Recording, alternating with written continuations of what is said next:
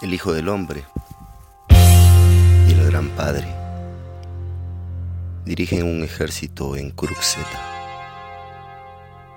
en una cuadrilla espléndida de caballos blancos.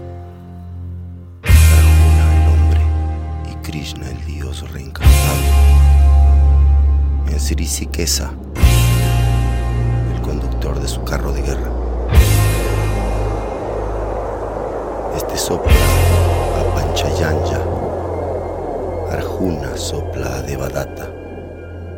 Las caracoles aturden con su bramido.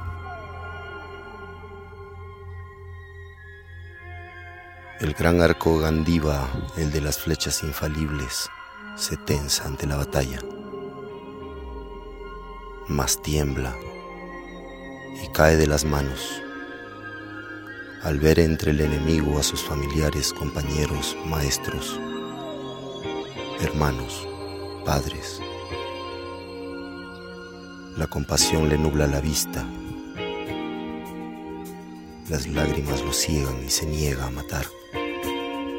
Es un sacrilegio, dice, es un crimen sin perdón. Mi sangre está ahí. Se siente en la cuadriga abatido.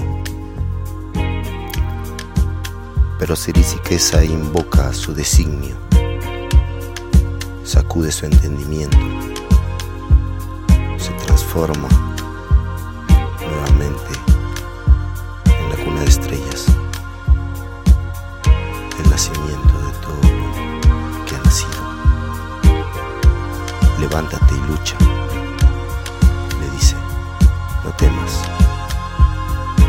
Alma no muere, solo la materia que ves muere. Si llegas a ver lo etéreo, no dudarás, no dudarás en cumplir tu tarea. No te lamentes, porque los avatares no se lamentan ni por los vivos ni por los muertos. Hijo de Kunti, la felicidad y la aflicción surgen de los sentidos, son apariciones fútiles y efímeras. Los avatares no se perturban ante el placer o el dolor, permanecen firmes, serenos, porque no hay duración para lo inexistente, tampoco hay cesación de lo existente. El alma imperecedera innaciente, eterna, inmortal y primordial.